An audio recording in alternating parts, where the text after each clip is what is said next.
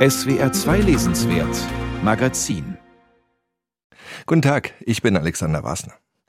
Ernst ist das Leben, heiter ist die Kunst. So haben wir die Sendung heute genannt. Ein klassisches Zitat. Mehr dazu später. Einer unserer Autoren hat heute sogar über das leichte Leben geschrieben, aber der ist gescheitert, dazu später mehr. Viel Queerness ist heute in der Sendung. Wir reden über große Philosophie, denn mit Jürgen Habermas meldet sich einer der wenigen wirklich weltbekannten deutschen Denker zu Wort und gleichzeitig reden wir mit einem Instagram-Blogger. Ernst ist das Leben, heiter ist die Kunst. Glauben Sie nicht? Haben Sie recht. Die Romane heute sind nicht heiter und nicht ernst, sondern vor allem schön und originell und Komik schwingt manchmal auch mit. Auch bei der Musik. Voyage Voyage, der alte Hit von Desireless oder Desireless, gesungen von Soap und Skin aus Österreich, von den beiden Konzerten in Hamburg und München in ein paar Wochen reden die Fans jetzt schon. Au-dessus des vieux volcans glisse des ailes sur le tapis du vent. Voyage, voyage, vole dans les hauteurs, au-dessus des capitales, décide fatale. Regarde l'océan, voyage, voyage.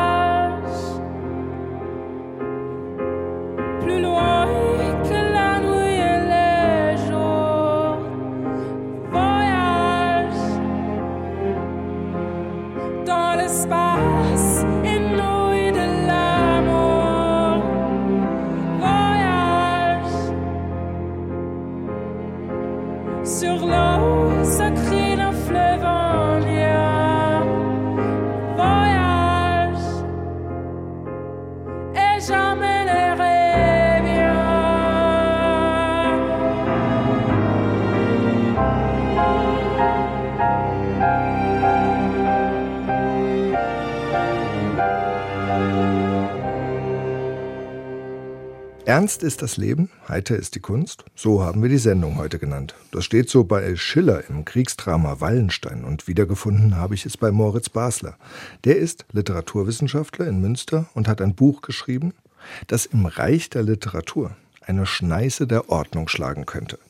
Populärer Realismus heißt es, vom International Style gegenwärtigen Erzählens. Herr Basler, sagen Sie kurz, worum geht es? Ja, dieser populäre Realismus, das ist die erfolgreiche Erzählliteratur unserer Zeit, also von Krimi und Fantasy, was so in Stapeln in den Buchhandlungen liegt, bis hin zu preiswürdigen Romanen. Und ich nenne das populärer Realismus. Der Realismusanteil besteht darin, was ist Realismus? Ja, hier ist ein Realismus ein Verfahren, das einen direkt auf die Inhaltsebene transportiert. Man liest das und ist sozusagen sofort in der erzählten Welt. Ja, die Zeichen, die Sprache selber und so, das ist kein Hindernis mehr, wie yeah. zum Beispiel in Avantgarde-Texten. Also diese Literatur ist, könnte man sagen, born translated, also schon in Übersetzung geboren. Es ist egal, ob Murakami in der Originalsprache äh, Japanisch ist oder Deutsch oder Englisch ne? oder, oder Ferrante Italienisch, das spielt sozusagen keine Rolle. Läuft gut rein.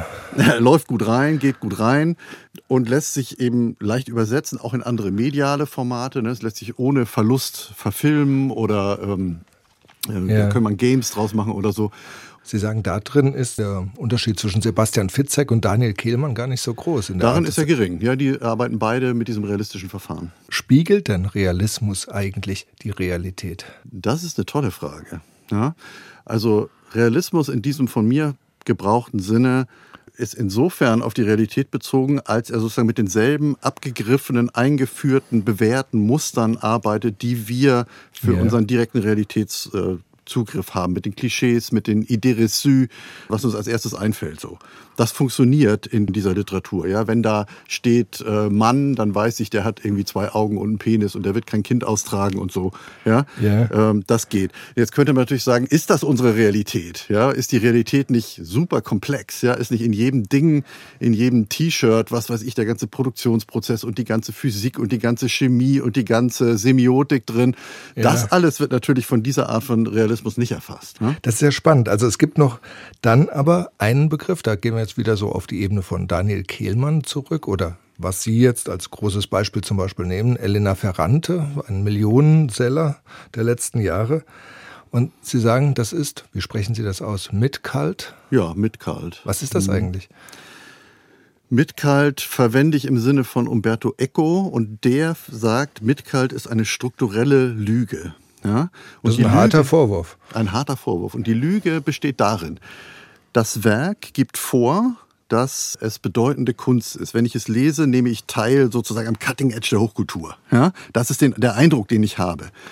Aber formal ja, in den Verfahren dieses Werkes ist das eigentlich nicht eingelöst. Tatsächlich habe ich es sozusagen mit gut verdaulicher Ware zu tun, der dann äh, Signale des Bedeutsamen äh, so eingesetzt sind, dass sie mir keinen Widerstand entgegenleiten. Okay. Ist ich das denk, eindeutig? Kann man da Kriterien finden, die eindeutig sind? Äh, können Sie Beispiele nennen, die dann natürlich unsere Hörer zutiefst und unsere Hörerinnen zutiefst provozieren?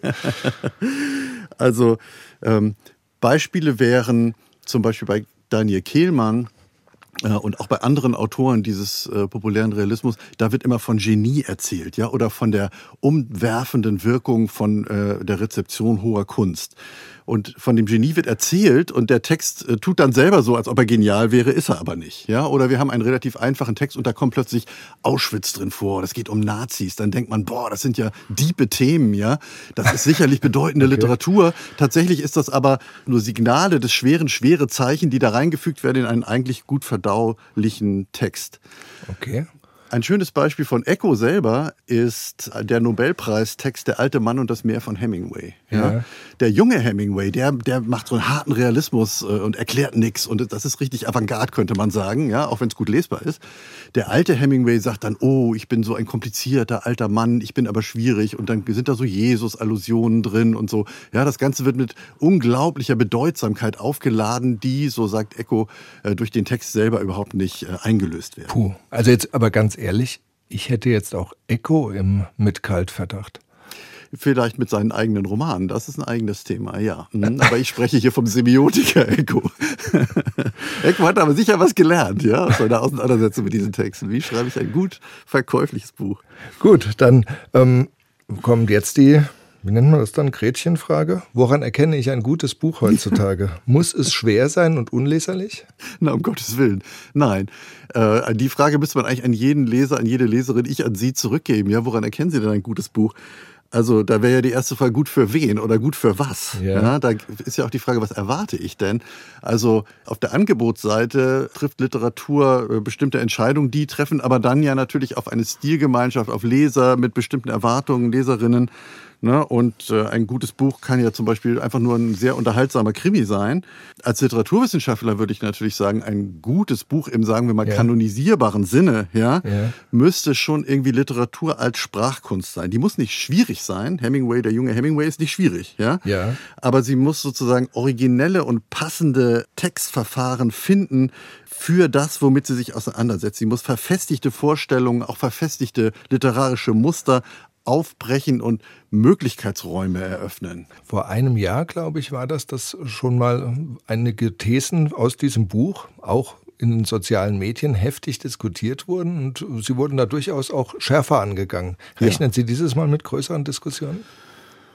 Also ich hoffe, dass die Diskussion fortgesetzt wird. Das ist ja auch der Anspruch dieses Buches, dieser Aufsatz. Ja. Ähm, hat das ja immer nur so ein bisschen angerissen. Jetzt äh, nehme ich diese Sachen zum Teil dieselben und zum Teil andere auf führe sie etwas ausführlicher aus. Und es hat ja auch im Zuge dieser Debatte, Sie sagen zu Recht, die wurde zum Teil scharf geführt, aber sie wurde ja auch produktiv geführt. Also ähm, man konnte sich ja unterhalten mit diesen Leuten, die haben sich ja nicht gesperrt. Und ich habe mich auch nicht gesperrt. Ich lerne ja auch Dinge dazu. Und ich sehe, dass man vielleicht mit Literatur, die mir erstmal doof vorkommt, vielleicht doch vernünftige Sachen machen kann, wenn man richtig mit ihr umgeht und so. Ja. Also das ist ein das, Prozess. Das ist ja gerade auch so, Entschuldigung, wenn ich das jetzt noch so hm? sage, nochmal dieses Thema autofiktionales Erzählen, das momentan das werden wir auch bei uns in der Sendung jetzt haben. Ja, ja. Sind Sie da immer skeptisch? Oder ist autofiktionales Erzählen eigentlich so eine, so eine Art Schwundform der Literatur? Nein, eine Schwundform würde ich sagen, ist das nicht und skeptisch bin ich trotzdem. Also autofiktionales Erzählen ist was, was heute ganz stark eingefordert wird. Der, der Autor, die Autorin soll das selbst erlebt haben, soll zumindest selber aus dieser Gruppe kommen, um, um deren Probleme es da geht. Ja?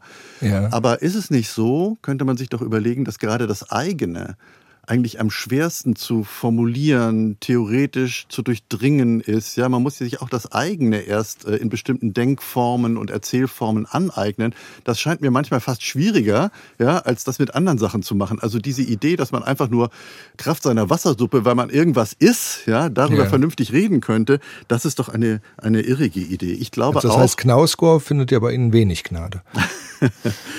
Na, Knausgott ist jemand, der das auf hohem Niveau durchführt, der, der weiß genau, was da gefordert wird. Ja? Jetzt noch eine Frage, weil das betrifft jetzt meinen Berufsstand. Was kann denn Literaturkritik leisten? Gerade wenn sie so, wie das heute der Fall ist, meistens extrem aktuell ist bei Büchern. Ja, das ist eine Frage, an der ich wirklich auch rumdenke und wo sich meine Einstellung auch durch die Debatten jetzt hm, zu verändern ja. beginnt. Also ich glaube, Literaturkritik kann sich jedenfalls nicht mehr hinstellen und so wie die alten Gatekeeper sagen, das ist gut, das ist schlecht. Ja, also der Reich Ranitzky, der geht nicht mehr.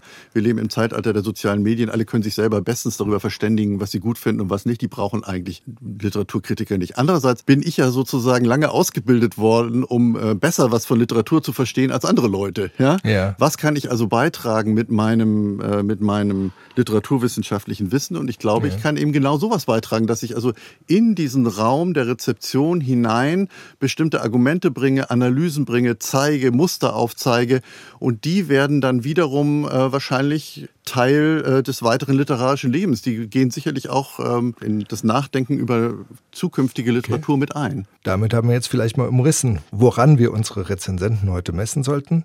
Populärer Realismus, das Buch von Moritz Basler, erscheint bei CH Beck. Und jetzt Musik von Betty Lavette, Let Me Down Easy.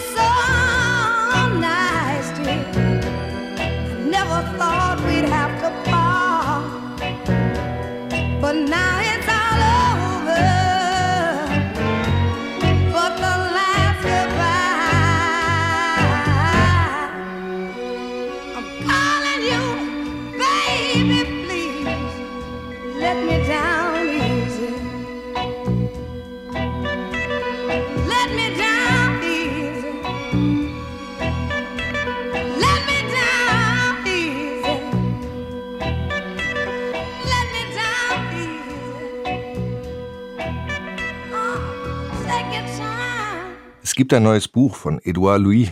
Er wurde 1992 als Eddie Bellegueule in der nordfranzösischen Picardie geboren.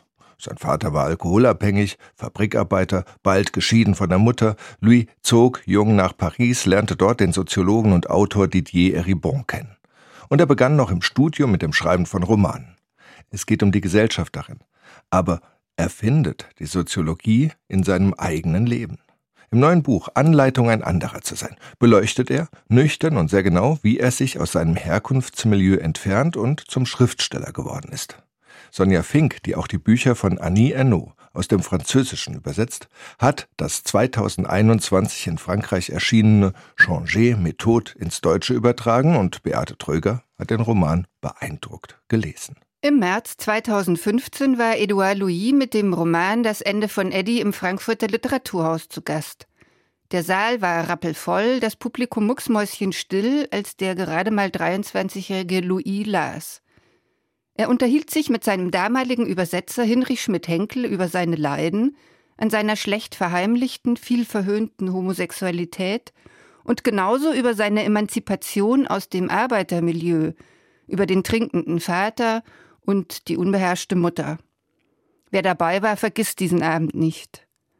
In Anleitung, ein anderer zu werden dem Roman, der jetzt, sieben Jahre später, in der sorgfältigen Übersetzung von Sonja Fink auf Deutsch vorliegt, geht es, anders als im Debüt, nicht mehr um die Frage, wie kann ich mich an mein Herkunftsmilieu anpassen, obwohl ich mich darin fremd fühle. Es geht nicht mehr um Anpassung, sondern um Abschied. Welche Hindernisse gilt es für einen Menschen, der sein Anderssein früh begreift, zu überwinden, um mehr mit sich übereinzustimmen? Ich bin 26 Jahre und ein paar Monate alt. Die meisten Menschen würden sagen, ich hätte das Leben noch vor mir. Noch hätte nichts richtig angefangen. Aber ich habe seit langem das Gefühl, dass ich schon zu viel erlebt habe. Vermutlich habe ich deshalb ein so großes Bedürfnis zu schreiben. Das Schreiben ist für mich eine Möglichkeit, die Vergangenheit zu fixieren und mich so vielleicht von ihr zu befreien. Es nicht wissen können, aber es wissen wollen. Vielleicht könnte man so die verborgene Motivation des Autors umreißen. Er analysiert, warum er zu denjenigen gehört, die ihr Milieu hinter sich lassen wollen, ja, es müssen. Eddie, wie der Vorname des Autors Edouard Louis ursprünglich lautete, hält die Armut, die Einfalt, die laufenden Fernseher in seiner Familie schon als Kind einfach nicht mehr aus. Er findet dank guter Notenaufnahme im Gymnasium. Er findet dank der Schauspielerei vor allem aber in der Mitschülerin Elena eine hochgebildete Freundin, bei deren Familie er zeitweise unterschlüpfen darf. Dort adaptiert er gierig alle Möglichkeiten, den Bildungsaufstieg anzugehen. Er beginnt wie verrückt zu lesen. Elena wird ihm eine treue und fast symbiotische Freundin, von der er alles übernimmt, was ihm zur Flucht aus seiner Familie verhilft. Er weiß, er muss seinen Habitus ändern, um das Milieu zu wechseln. Also tat ich für das Lachen dasselbe wie für den Dialekt. Ich übte. Ich beschloss ein neues Lachen zu erlernen, allein durch Willenskraft. Jeden Tag stellte ich mich vor den Spiegel und übte anders zu lachen. Leiser, mit geschlossenem Mund, weniger expressiv. Ich übte ein Lachen, das besser zu meinem neuen Leben passte, zu meiner neuen Welt, zu Elena und zur Dringlichkeit meiner Metamorphose. Die Dringlichkeit dieser Metamorphose verfolgt man in Edouard Louis Roman mit großer Aufmerksamkeit und Bereitwilligkeit. Und auch die Grausamkeit, derer es bedarf, etwas zurückzulassen, Menschen zurückzulassen. Louis beschreibt seine Erzähler und Hauptfigur präzise und mit hohem Stilbewusstsein.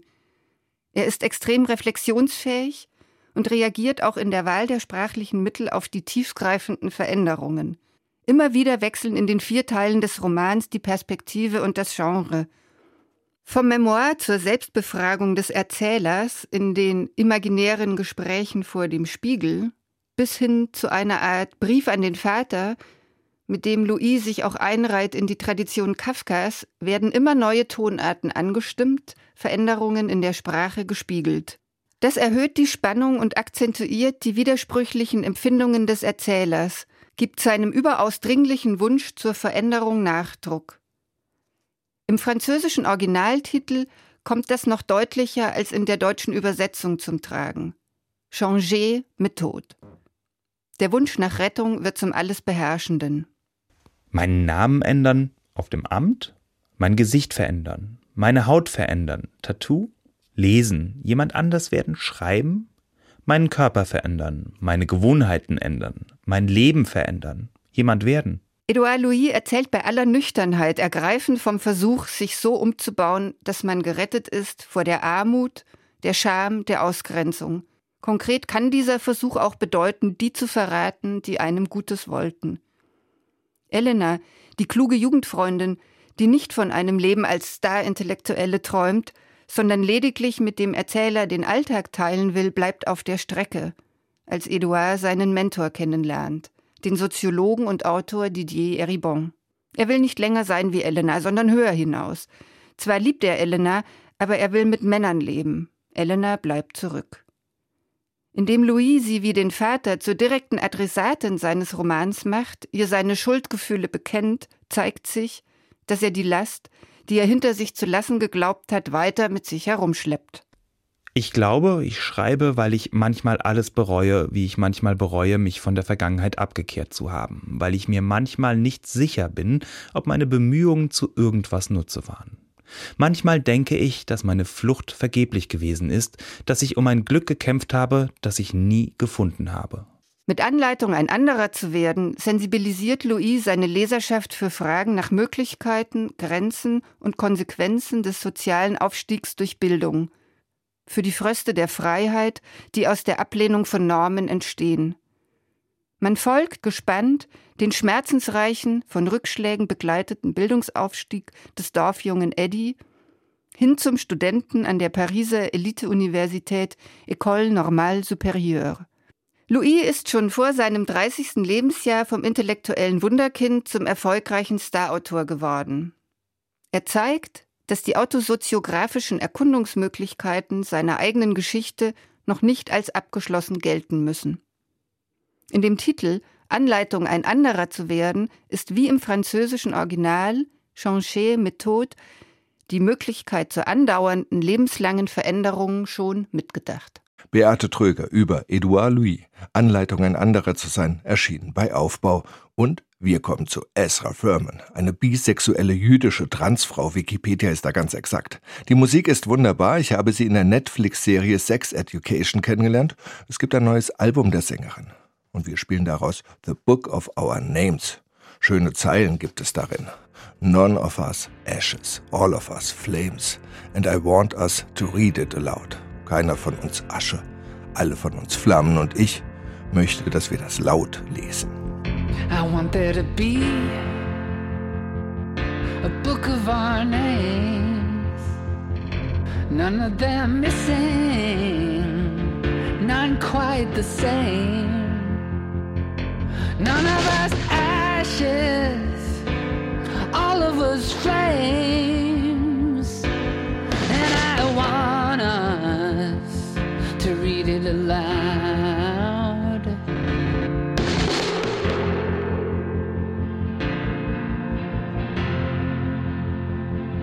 I wanted to tell of our exile here in a cruel machinery, our bodies between the gears, and our world back home, just the ghost of a player. And I want us to read it aloud. I want us to read it aloud.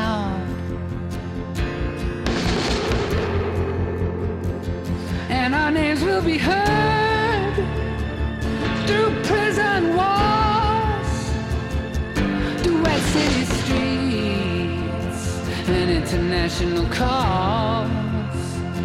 And we'll read it until this whole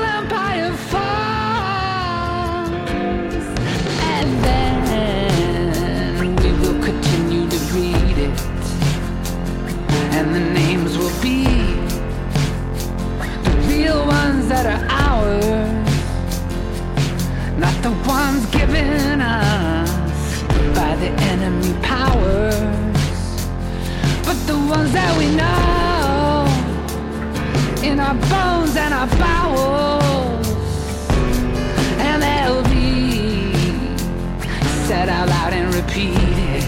Esra Furman im SWR2 Lesenswertmagazin. Und darin spreche ich jetzt mit dem Buchblogger Florian Valerius. Auf Insta nennt er sich literarischer Nerd. Und er ist Buchhändler in Trier, sitzt jetzt im SWR-Studio und wir reden über ein Buch, von dem er sagt, es sei ihm ein Herzensbuch. Und ich habe es auch wirklich gerne gelesen. Hallo Florian. Hallo Alexander, danke für die Einladung. Sag einmal, um welches Buch geht es denn?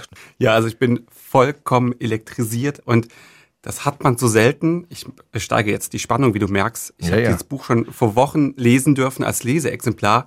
Und es ist ganz selten, dass ich so früh ein Buch lese. Vielleicht lese ich es mal an. Und bei dem war es so, ich habe es angelesen. Ich war nach wenigen Seiten schon so hibbelig und habe gespürt, das ist was ganz, ganz Besonderes und konnte kaum den Erscheinungstermin erwarten und bin jetzt so froh, dass wir hier gemeinsam über Jahre mit Martha von Martin Korditsch sprechen, erschienen im S. Fischer Verlag.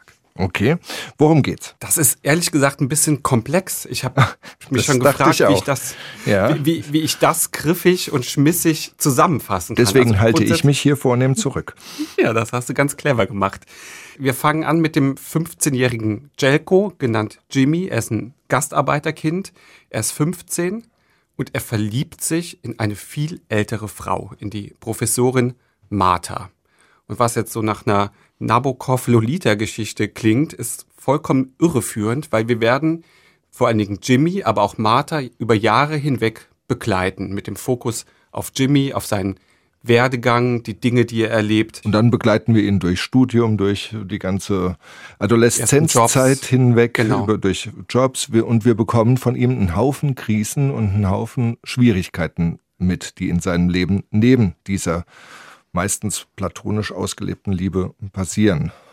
Oder? Mhm. Also es geht um Krieg, es geht um seine Kindheit in der Herzegowina, es geht aber auch um Klassismus, also seine Mutter muss putzen. Es ist auch ein Buch über Identität, es ist ein Buch über Gender, es ist ein großartiges Buch über Sehnsucht. Und was ich auch im Nachgang nochmal finde und was dieses Buch, glaube ich, auch so, so für viele ansprechend macht, es ist auch ein Buch über Deutschland und auch Deutschland in den 1990er Jahren, Jahrtausendwende, da spielt auch ein bisschen Popkultur mit rein, finde ich. Also der Autor und Jimmy sind so auch in meinem Alter, also da waren auch so ganz viele Dinge, die ich so rausziehen konnte an, an Musik, an Büchern, die gelesen werden oder die erwähnt werden. Das ist so ein heimeliges Gefühl, in dem man viel wiedererkennt, finde ich. Also ich fand es ein bisschen besonders, wie er mit seinen Geschichten umgeht, weil am Anfang denkt man wirklich, es ist eine Lolita-Geschichte und dann relativ schnell denkt man, was ist denn jetzt los? Wieso wird das jetzt auf einmal so ernst? Wieso kommt jetzt der ganze Krieg? Wieso spielt der jetzt mit rein? Wieso kommt dann wieder die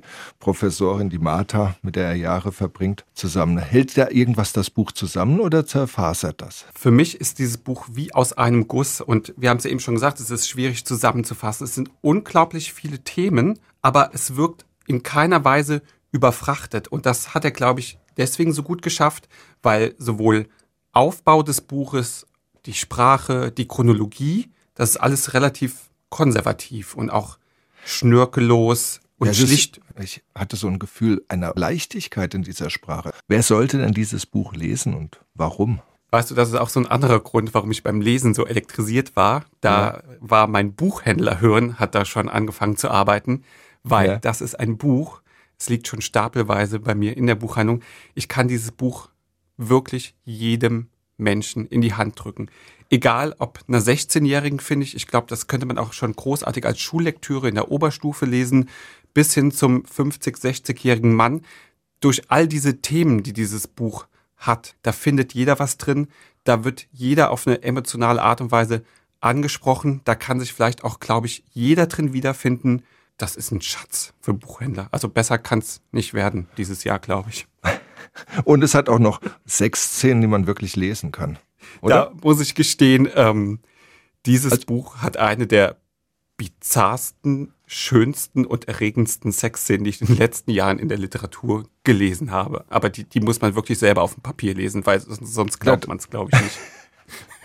Und die Queerness des Helden ist dann auch. Ähm, So, so ganz, Entschuldigung, wenn ich dich unterbreche, Ja. aber so wünsche ich mir heutzutage Queerness in Büchern. Sie ist einfach da. Es wird nicht großartig thematisiert. der schläft mal Unser mit Männern, mal mit Frauen. Ganz genau. Und es ist einfach so. Und wir alle reden von mehr Diversität und Vielfalt auch in der Literatur. Und Martin Korditsch haut sie einfach raus, konfrontiert uns damit. Und es ist einfach so. Und Also so ein sehr modernes Welt. Buch. In dem Oh Punkt. ja. Vielen Dank für diese Empfehlung. Ich sprach mit Florian Valerius über Die Jahre mit Martha, das neue Buch von Martin Korditsch, das bei S. Fischer erschienen ist. Und jetzt noch einmal Soap and Skin mit What's Going On. 30 years of my life and still trying to get up that great big hill of hope. for a destination. I realized quickly when I knew I should that the world was made of this brotherhood of men. For whatever that means. And so I cry sometimes when I'm lying in bed just to get it all out what's in my head.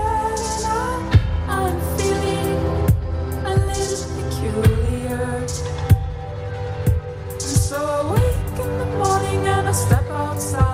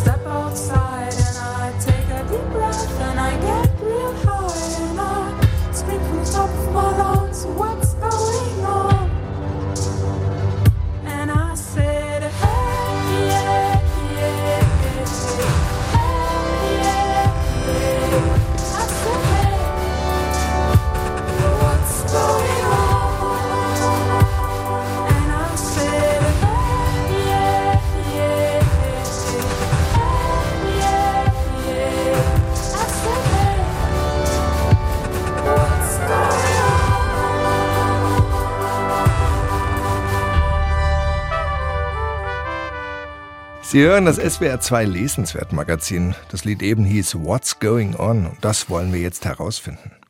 Der Philosoph Immanuel Kant hat vor fast 250 Jahren drei Fragen aufgestellt. Was kann ich wissen? Was kann ich hoffen? Was soll ich tun? Das sind bekanntlich genau die Fragen, die uns auch heute besonders umtreiben. Kants Kritik der reinen Vernunft und die anderen dicken Bücher sind leider etwas kompliziert zu lesen, tagesaktuell auch völlig inkompatibel, aber Philosophen sind derzeit herausgefordert. Über zwei neue Bücher habe ich mir jemanden ins Studio geholt. Das ist Konstantin Sackers, Literaturkritiker mit philosophischem Schwerpunkt und viel Ahnung. Und mit ihm will ich reden über neue Bücher von Omri Böhm und Jürgen Habermas. Ja, genau der von der Frankfurter Schule. Omri Böhm ist Anfang 40, mit dem fangen wir an. Er unterrichtet Philosophie in New York. Herr Sackers, sein neues Buch heißt Radikaler Universalismus jenseits der Identitäten. Und ich habe das erstmal gar nicht so schnell verstanden. Worum geht es? Was ist eigentlich Universalismus? Ich will, um das zu beantworten, gerne an Ihre eingangs gestellte Phrase von Kant anknüpfen, bei der Sie wohlweislich die vierte Frage weggelassen haben in dieser äh, Reihe, die nämlich lautet, was ist der Mensch? Diese Frage, was ist der Mensch, ist eine äh, der Fragen, die noch offen sind nach 200 Jahren. Die wird wahrscheinlich immer offen bleiben. Und von dieser Frage, was der Mensch sei, nimmt Omri Böhm in seinem Buch seinen Ausgang. Und er beantwortet sie, dass Menschsein kein biologisches Konstrukt sei. Der Mensch ist etwas nach Omri Böhm metaphysisches, etwas Transzendentes, das Menschsein, ja. Und nach diesem Menschsein müssten wir uns als Leitstern bei unseren normativen moralischen Entscheidungen orientieren. Da ist so eine kleine Spitze, höre ich da raus, gegenüber dieser momentan Vogue genannten Critical Race Theory, wie man das momentan nennt. Also wo es dann heißt, Geschlechter sind nur eine Konstruktion oder sowas. Da sagt Omri Böhm dann, nein, der Mensch, da hat man was, was man festhalten kann, der ist keine Konstruktion. Und von daher dann auf die Menschenrechte gehen. Verstehe ich das richtig? Definitiv. So, also äh, das heißt, die Gefahr ist ja, dass man, wenn man Menschsein sagt, dass einem sofort vorgeworfen wurde, man wolle verwässern, man wolle über den Umweg, wir sind ja alle gleich, wir haben uns ja alle lieb sozusagen, wieder alte Ungleichberechtigung reaktivieren. Das wird auch damit natürlich verargumentiert, dass dieses Konzept aufgestellt wurde in der Renaissance und in der Aufklärung, also in zwei europäischen Kulturepochen, geprägt von Männern, von sogenannten älteren weißen Männern aus der europäischen Ja. Mittelschicht oder drüber, zum Teil ähm, Sklaven besitzend, zum Teil äh, oder indirekt zumindest von Rassismus und Kolonialismus profitierend. Und der Kant, also von dem ja dauernd gesagt wird, er hätte was gegen schwarze Menschen gehabt. Darauf bezieht sich Böhm auch und stellt klar, natürlich hat sich Kant rassistisch geäußert, aber nicht in dem Sinne, dass er den Nicht-Europäern dann ein gleichrangiges Menschsein abgesprochen habe, sondern dass er ihnen lediglich noch, natürlich etwas von oben herab und, ja, und abwertend, einen gewissen Erziehungsbedarf so attestiert hat, den sie quasi noch zu durchlaufen hätten, bis sie quasi gleich vollwertige Diskursteilnehmer ähm, geworden wären. Ja. Was übrigens auch, das kann man ergänzen, natürlich für das Gros des damaligen europäischen dritten Standes äh, gilt. Auch den hielt Immanuel Kant nicht für wirklich äh, für voll diskursfähig. Und dann habe ich bei dem Schlusskapitel festgestellt, das finde ich ja jetzt scharf, was er da für eine Wolte schlägt oder vielleicht ein Husarenstück In- geradezu. Das Schlusskapitel, äh, die Opferung Abraham und das- Isaak, ja genau. Ganz genau, die eins genau. Die Geschichte kennen ja die meisten noch. Abraham wird von Gott aufgefordert, seinen Sohn Isaak zu opfern, nimmt ihn mit auf den Berg, bindet ihn fest und so kennen wir es, wird dann auf einmal von Gott zurückgehalten, darf stattdessen einen Witter opfern, den Sohn behalten und daraus macht dann Omri Böhm jetzt ein Lehrstück, finde ich. Ja, das, der Witz ist der, er spaltet die Stimme Gottes auf in zwei. Der Gott, der das Opfer, quasi diesen Sohnesmord, das ist es ja, befiehlt, ist Elohim. So steht es auch in der Bibel. Und Elohim steht für Omri Böhm, für das Identitäre. Den Gott der Identität, der war gestern ein anderer und wird morgen ein anderer sein. Der wechselt sich nach Epochen, nach äh, Zugehörigkeit, nach Gruppenzugehörigkeit. So. Ja. Aber der Gott, der dann am Ende Abraham in den Arm fällt und sagt, hey, hier, opfere den nicht, guck mal, da ist ein Widder. Rühre nicht deinen Sohn an. Das ist nicht der Gott Elohims, das ist der Gott Jahwes. Und Jahwe steht in Böhms äh, Lesung für das Transzendente, für eine nicht-identitäre Humanität, für eine universalistische. Und so wie sich das hier zeigt, in dieser wunderschön rührenden Geschichte, so denkt sich das Omri Böhm auch für unseren politischen Entscheidungsprozesse von heute. Omri Böhm zitiert ja dann auch, dass Abraham natürlich vorher ja auch schon mal Gott gesagt hat, ey, du kannst jetzt nicht alle umbringen, weil das sind ja auch Gerechte drunter.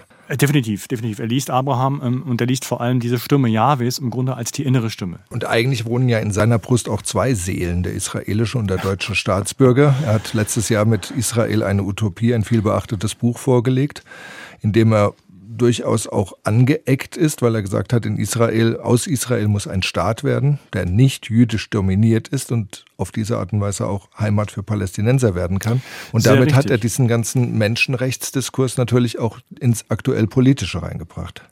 Ganz genau, und das ist vielleicht auch eine, das ist einer der großen Fallstricke. Ich möchte hier Omri Böhm ganz klar aus der sozusagen postkolonialen Ecke, die ganz bewusst eine identitäre, eine identitätspolitische Ecke ist, ein bisschen herausholen. Omri Böhm ist kein nützlicher Idiot der postkolonialen Linken, die zum Teil ihn aufgrund seiner Haltung zu Israel sich quasi zum, zum Kronzeugen wählt und sagt, guck mal, der Böhm sagt ja selber, ach ja, ähm, äh, Israel ist nicht nur gut und die Palästinenser haben auch Rechte, natürlich haben sie die, aber äh, viele aus diesem Lager, diesem postkolonialen ähm, äh, Lager, äh, haben mit diesem universalistischen Konzept von Humanität nichts am Hut. Für die ist das, was Böhm in diesem Buch jetzt, radikaler ähm, Universalismus, verbreitet, für die ist dieser Universalismus ein europäisch-koloniales Konstrukt. So, das heißt, die haben, mit, die benutzen vielleicht Böhm, weil sie ihn oberflächlich nur gelesen haben, wegen seiner Haltung zu Israel, aber die haben mit seiner universalistischen Philosophie nichts am Hut.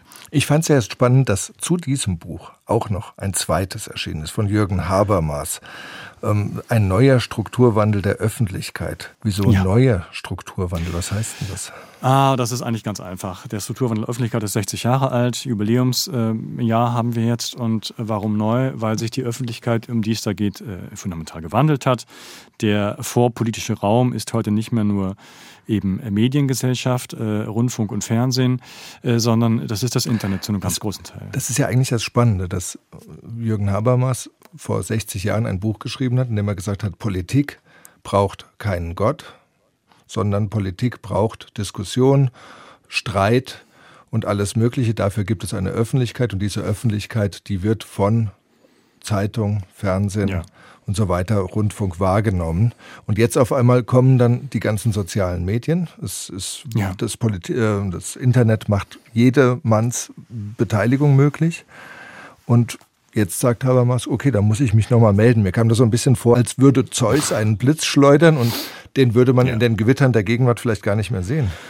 Ähm, man sieht ihn, man sollte ihn auch sehen, denn Habermas ist, ähm, vielleicht gerade weil er schon äh, 93 Jahre alt ist, ähm, viel klüger als viele seiner jungen und ganz jungen Adepten, die das Internet vor allem von einer kapitalismuskritischen Warte aus lesen. Also okay, da sind das ist Jeff Bezos, der irgendwie 400 Milliarden hat und so eine riesige Marktmacht, den muss man irgendwie enteignen.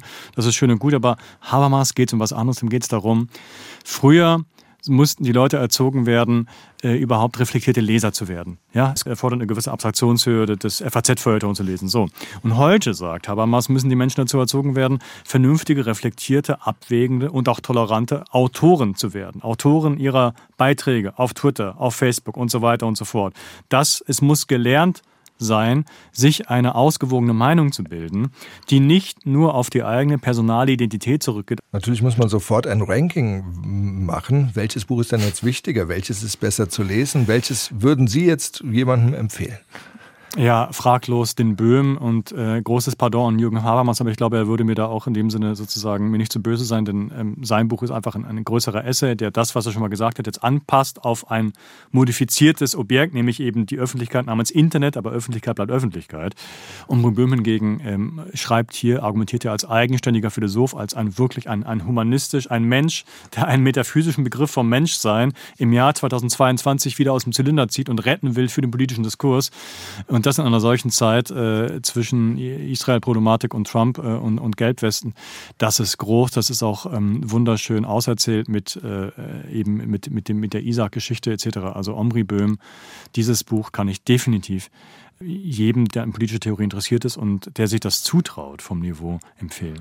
Wahrscheinlich wird auch in diesem Herbst darüber diskutiert werden. Vielen Dank, Konstantin Sackers. Wir sprachen über Omri Böhm, radikaler Universalismus jenseits der Identitäten. Das Buch ist bei Ullstein erschienen. Und Jürgen Habermas, ein neuer Strukturwandel der Öffentlichkeit. Das Buch ist bei Surkamp erschienen. I have come to a foreign shore. Looks familiar. I've been here before. There's my family. There's my house, but we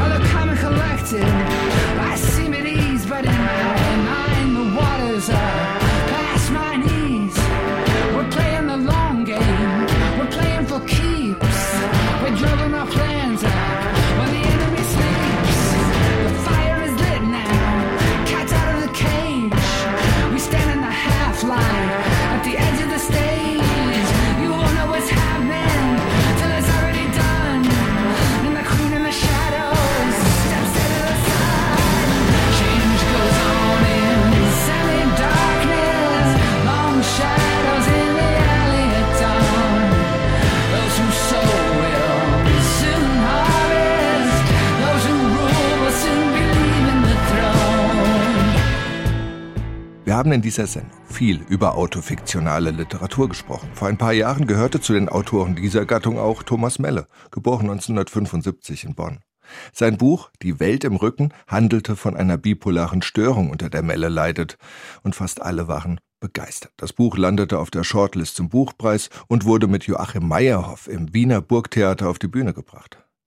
Nun ist mit Das leichte Leben ein neuer Roman von Thomas Meller erschienen und an Drastik mangelt es auch diesem Buch nicht, meint SWR 2 Literaturkritiker Carsten Otter. Die Figurenkonstellation ist denkbar einfach gestrickt.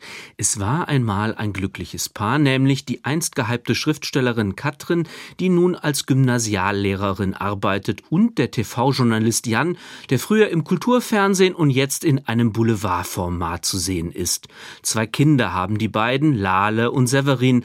Der anstrengende Alltag mit den pubertierenden Kids und jede Menge Frust im Job sorgen dafür, dass es in der Familie Drescher gar nicht gut läuft. Sprach- und Lieblosigkeit prägen das Miteinander. Sexuell läuft nur wenig bei den Eheleuten, sodass Jan mit einer Praktikantin zu flirten beginnt und Katrin an einer Orgie teilnimmt, die zunächst nicht nur wegen der albernen Masken der Besucher enttäuscht. Zwischen der Vorstellung einer Sexparty und deren Wunscherfüllung lagen Welten. Sex war immer nur eine schlechte Kopie der ihm vorgeschalteten Fantasien. Das kannte sie schon von Jan, das kannte sie von den meisten seiner Vorgänger, das kannte sie von sich. Mit erregenden Fantasien hat Melles Roman Das leichte Leben ohnehin wenig zu tun, eher mit jenen schlechten Kopien in der sexualisierten Welt, die grell ausgeleuchtet werden, auf das nun wirklich jedes Geheimnis einer Figur verschwindet. Schon mit den ersten Szenen wird deutlich, dass der Erzähler, der die Gedankengänge aller Charaktere offenbart, keine Scham kennt. Sie zog den Schwarzen näher an sich heran, wuchtete seinen Schoß gegen ihren, immer härter, immer schneller. Und er antwortete, wurde krasser und grober und größer, stampfte, verzögerte, rammte sich gegen und in sie. Gleichzeitig blies und rieb sie den Teufel, funktional und gierig und geil, nahm ihn dann aus dem Mund, um zu winseln und zu hecheln und ihre Zunge zu zeigen. Die Sexparty endet für Katrin immerhin mit einem Orgasmus, und zwar mit einem Laut zwischen Bellen und Stöhnen, den Teufel tief im Mund, den schwarzen hart im Schoß, wie es in Melles Pornoprosa heißt. Damit stellt sich nach wenigen Seiten die Frage, ob der in seiner offensichtlichen Provokation so brave Text noch etwas zu bieten hat, was über den detailliert beschriebenen Austausch von Körperflüssigkeiten und einer merkwürdig uninspirierten Reflexion hinausgeht, die sich mit Stanley Kubricks Eyes Wide Shut befasst. Zunächst schwelgt der Erzähler mit seinen Protagonisten in der Vergangenheit. Jan erinnert sich an den supermagischen Moment, als Katrin in sein Leben trat, und zwar in Sätzen, die erneut zwischen intellektueller Pose und sprachlicher Peinlichkeit oszillieren. Die Realität hatte ein neues Terrain aufgespannt, einen neuen Raum eröffnet, der einen Gang zur Zukunft wies. Sie hatten einander gesehen, beobachtet und erkannt da auf dem Tanzboden der Träume und Traumata und waren dann miteinander abgestürzt in höchste Höhen. Und so trafen sie sich zu genau dem richtigen Zeitpunkt zwischen Fallen lassen und Fallen. Nun könnte das Buch endgültig zur Seite gelegt werden, doch tatsächlich passiert noch einiges, über das sich berichten lässt, selbst wenn das den Roman nicht besser macht. Jan wird mit kompromittierenden Fotos aus Schulzeiten erpresst, die ein übergriffiger Pater namens Stein aufgenommen hat. Während Jan unter allen Umständen verhindern möchte, dass er in der Öffentlichkeit als Opfer wahrgenommen wird, fordern seine Mitschüler, die in dem katholischen Internat ebenfalls belästigt worden sind, eine Aufarbeitung der Fälle. Den Bildern im Kopf, die den Fernsehmoderator nun wieder quälen, kann er ohnehin nicht entkommen. Stein vor der Dusche, nackt wie jeden Tag. Er sitzt da mit seinem Penisprügel und man kann nicht erkennen, ob das eine halbe Erektion ist, aber wahrscheinlich schon. Wir kennen uns da nicht so aus. Es ist faszinierend und macht Angst. Am Ende spritzt er uns kalt ab und hat ein irres Vergnügen dabei. Was diese Passagen abgesehen vom Inhalt so verstörend macht, ist der drastische Tonfall, der sich von anderen Abschnitten, die eher Alltägliches verhandeln, nicht wesentlich unterscheidet. Ohnehin stellt sich die Frage, wie die Beschreibungen des Missbrauchs mit den zahlreichen Erzählsträngen zusammenhängen und ob die angedeuteten Verbindungslinien wirklich erhellend sind. Katrin verliebt sich nämlich in ihren minderjährigen Schüler Keanu, der es zunächst auf ihre Tochter Lale abgesehen hat. Ist die Lehrerin, die den Jungen verführt, im Grunde auch nicht besser als der notgeile Pater Stein? Die Antwort wird bewusst offen gehalten, was zu einem äußerst widersprüchlichen Effekt führt. Einerseits wird in das leichte Leben fast alles thesenhaft auserzählt. Andererseits bleibt der Text an entscheidenden Stellen allzu vage. Hinzu kommt ein ständiger Wechsel der Genres. Mal liest man einen wenig originellen Eheroman, dann wieder hat man es mit einer klassischen Coming-of-Age-Story zu tun. Mal wirkt das Buch wie ein böser Essay gegen restbürgerliche Konventionen, dann meint man das Skript zu einem ARD-Themenfilm in den Händen zu halten, der sich mit der Sexualisierung der Gesellschaft befasst. Alle Erzählfetzen sind lose mit der Missbrauchsmaterie und der Frage nach den Folgen von Gewalt in Abhängigkeitsverhältnissen verbunden. Schließlich handelt es sich um ein parodistisches Porträt des Literaturbetriebs, denn Katrins Keanu-Obsession führt dazu, dass sie endlich wieder zu schreiben beginnt. Ihr neues Buch ist natürlich eine Art Autofiktion, wobei nur wenig fiktiv zu sein scheint. Lolitos nennt sie das Buch, das von ihrer eigenen verbotenen Liebe zu Keanu handelt, der als leidenschaftlicher Computerspieler derweil überlegt, die aufgestaute Wut in einem Amoklauf münden zu lassen. Ein Zeichen setzen, Gutes durch Schlechtes tun, Rache üben und nicht nur für sich. Man hat das gesehen, wo man da langgehen muss, wenn man in eine Schule geht mit einem Tarnanzug an und einer Pumpgun in der Hand. Und es knallt, es knallt zum Himmel hoch, dass sie aus allen Wolken fallen und Blut fließt und Krach kracht und Tat kommt, wird getan, wird Attentat. Seltsam hilflos wirkt diese absichtlich rumpelig angelegte Rollenprosa. Sprachliche Überforderung angesichts von sprachlos machenden Erfahrungen ist wohl das zentrale Stilmittel des Romans. Doch selbst Melles Rumpfästhetik verfehlt ihre Wirkung schon bald. Zu oberflächlich werden die einzelnen Themenfelder behandelt, zu lieblos und betont klischiert sind die Figuren gezeichnet. Insbesondere anhand von Jans Schicksal zeigt sich das Versagen der Erzählstrategie. Vielleicht lässt sich der Roman mit seinen schrägen Vergleichen, banal pathetischen Lebensweisheiten und der Vielzahl an Alliterationen auch besser im Rauschzustand verstehen. Um gefährlichen Drogenkonsum geht es in diesem Werk, das ein strenges Lektorat nötig gehabt hätte, jedenfalls auch immer mal wieder. Carsten Otte über Das leichte Leben von Thomas Melle. Das Buch ist bei Kiepenheuer und Witsch erschienen. Das war das SWR 2 Lesenswertmagazin. Zum Nachhören und Nachlesen finden Sie alles auf swr2.de. Und da finden Sie auch die ersten vier Folgen des Heinrich Mann Hörspiels, von dem wir nach den Nachrichten den fünften Teil senden, die Vollendung des Königs Henri IV nach Heinrich Mann. Aber Sie können auch dranbleiben. Wir fassen die Handlung vorher noch einmal ordentlich zusammen. Einen schönen Abend, mein Name ist Alexander Wasner, Technik der Sendung hatte Peter Hefner und zum Schluss noch einmal Soap and Skin mit What a Wonderful World.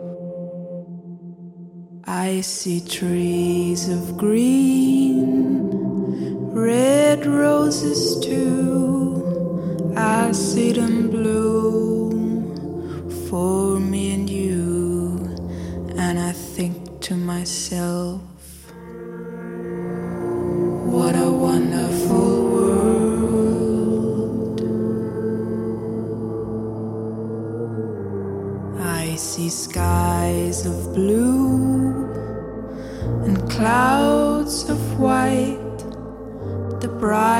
bright, blessed day, dark, sacred night, and I think to myself,